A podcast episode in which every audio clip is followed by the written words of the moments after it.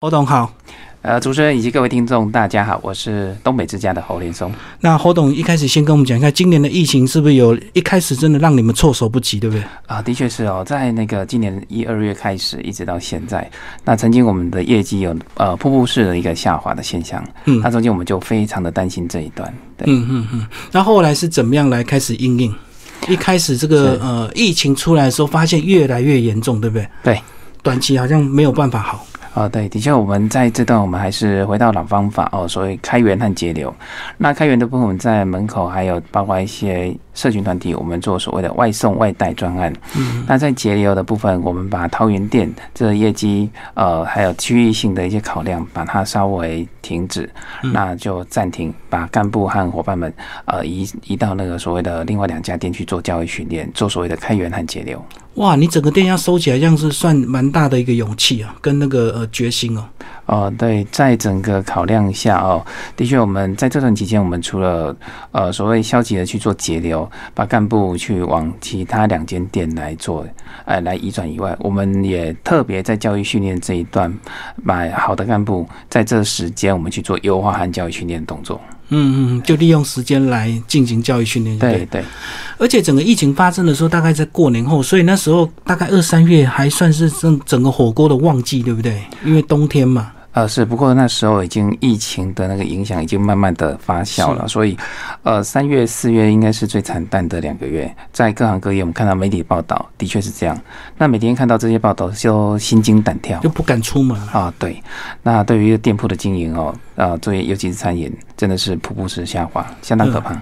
我看到我们的政府啊，包括很多小吃店，他们那时候都推出所谓的这个呃隔离板嘛，就是亚克力板。那时候你有思考要做所谓的这个透明亚克力板吗？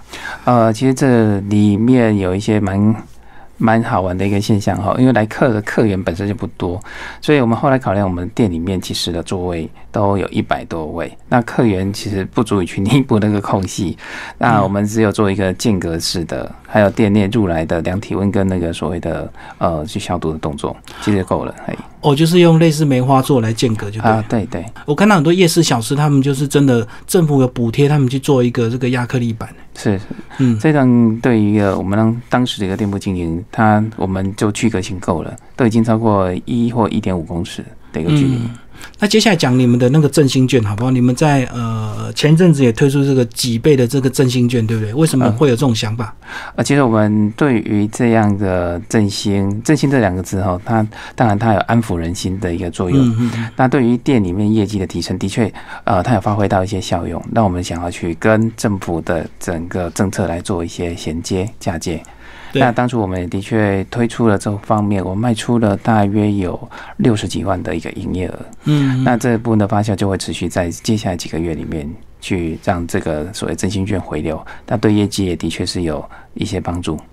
所以振兴券要推出这个，除了时效之外，另外就是优惠要够大，对不对？啊，对，那这个优惠的大跟小就会影响到人家愿不愿意购买。意愿哈，是是，嗯，所以你还真的是蛮大的一个决心哦。这个包括比如说最高的这个六千块，哇，那个已经打到说五六折了吧？是不是？啊有，如果加上我们的料理包的话，其实有那样的一个效益。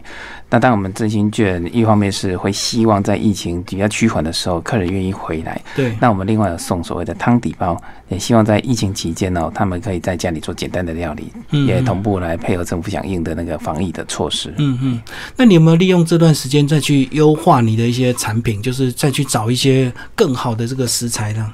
呃，这一段我们一直一直一直在努力这一段哈。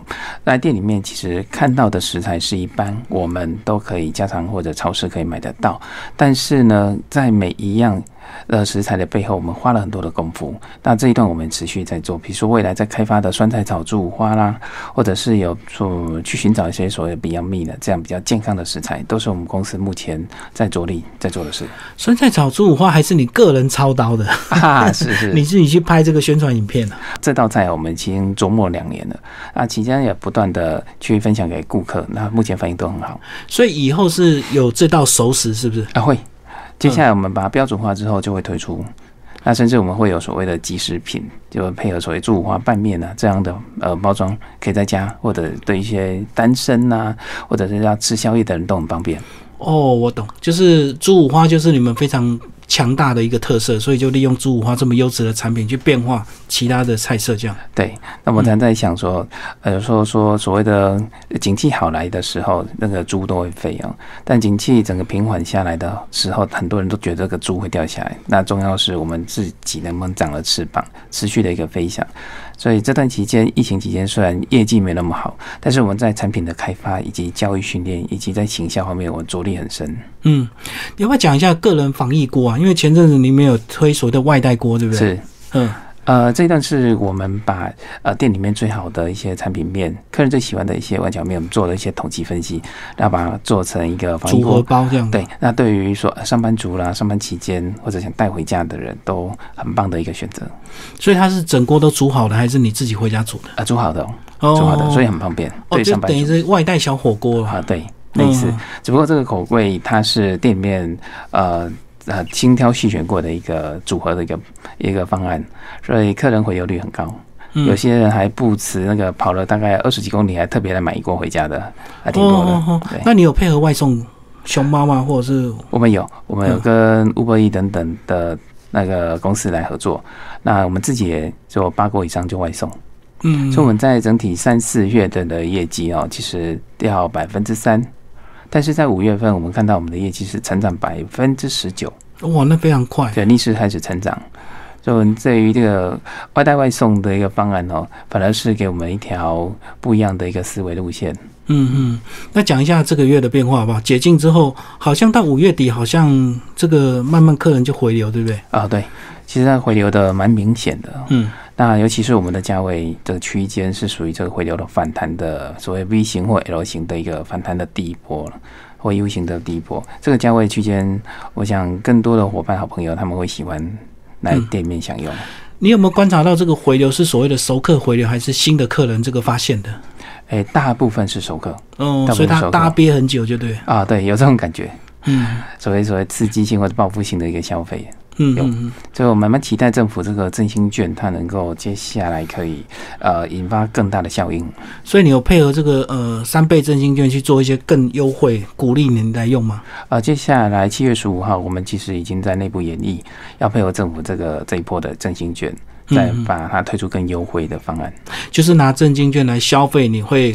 优惠更大就对了，一定把它变大。呃呵呵，这个好像很多银行也开始在抢这个市场，对不对？对对，就是如果你配合真金券在刷卡的话，它就回馈你多少点数这样。对，嗯，讲一下新店的规划，好像你们在七月即将又有新店，对不对？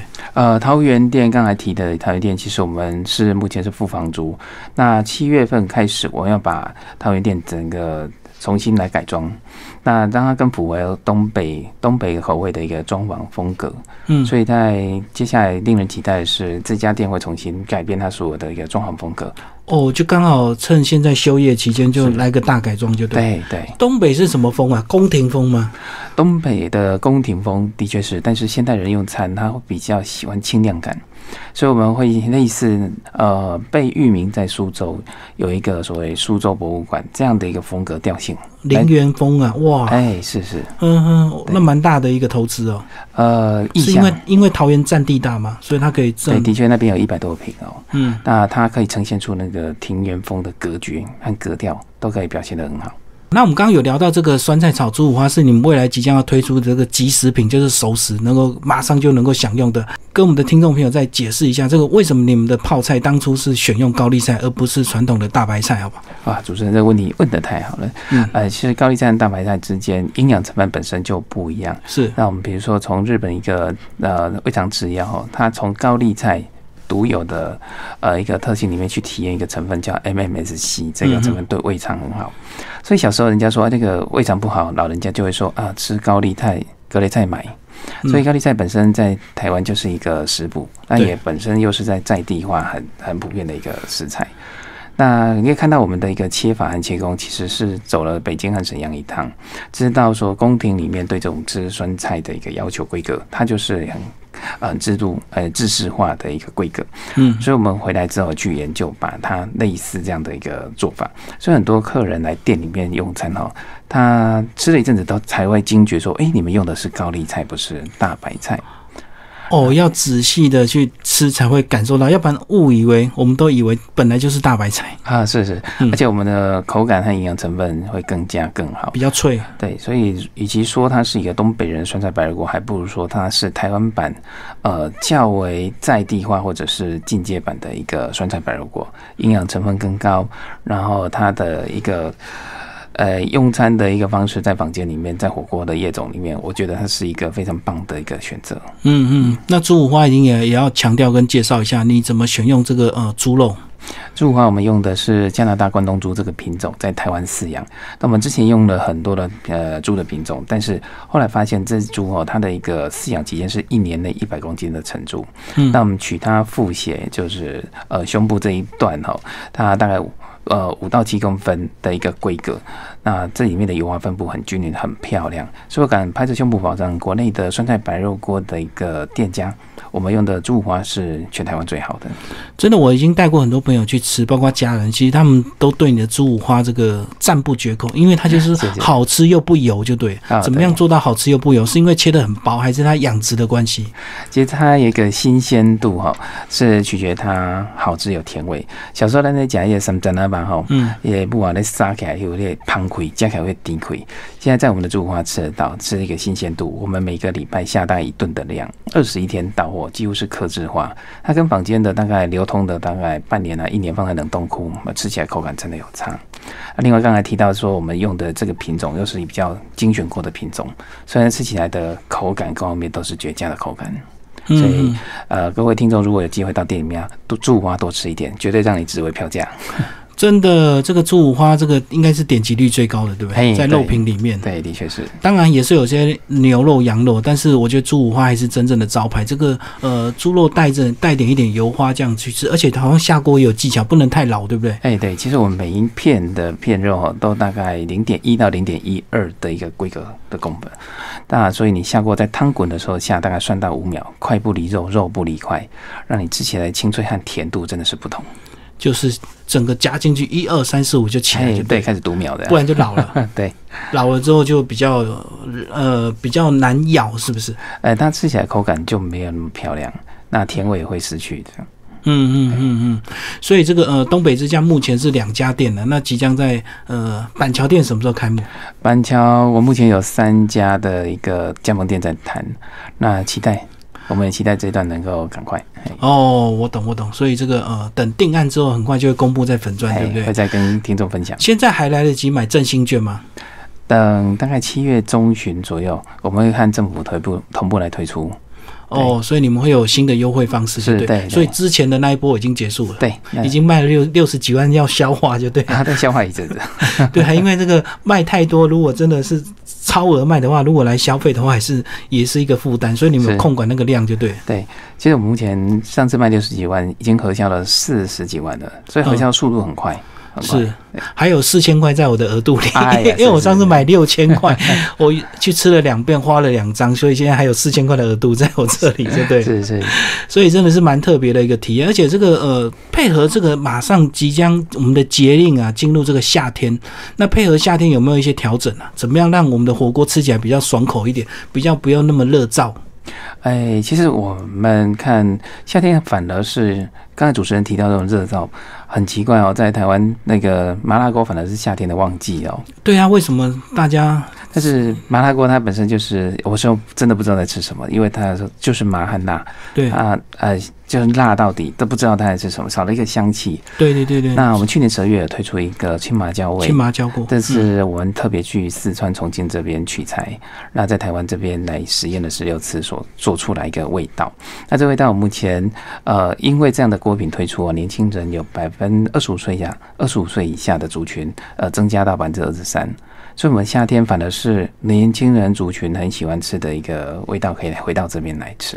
我们期待这一段，是不是感觉吃青麻椒锅比较时尚？那吃酸菜白肉比较老派啊，有点老派，对。所以年轻人反而喜欢挑战这种对又麻又香又辣这样子。对，那我们发现了蛮有趣的现象，我们做了问卷，呃，喜欢吃这个椒麻锅回来的回流率超过百分之九十。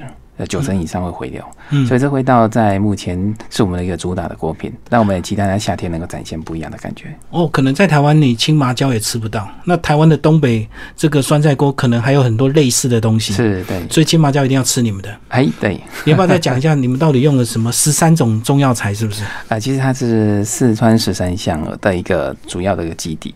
那之前在台湾，我们的确是找很多中药房去找这个四川十三香，但是它呈现出来的香气都不够，那个 body 不够足。啊，跟书上所写的很差异性很大，所以索性呢跑了一趟重庆，去那边找那个四川十三香的当地的中药材，的确是哦，进那个中药房哦，那个三十公尺方圆那个香气都闻得到。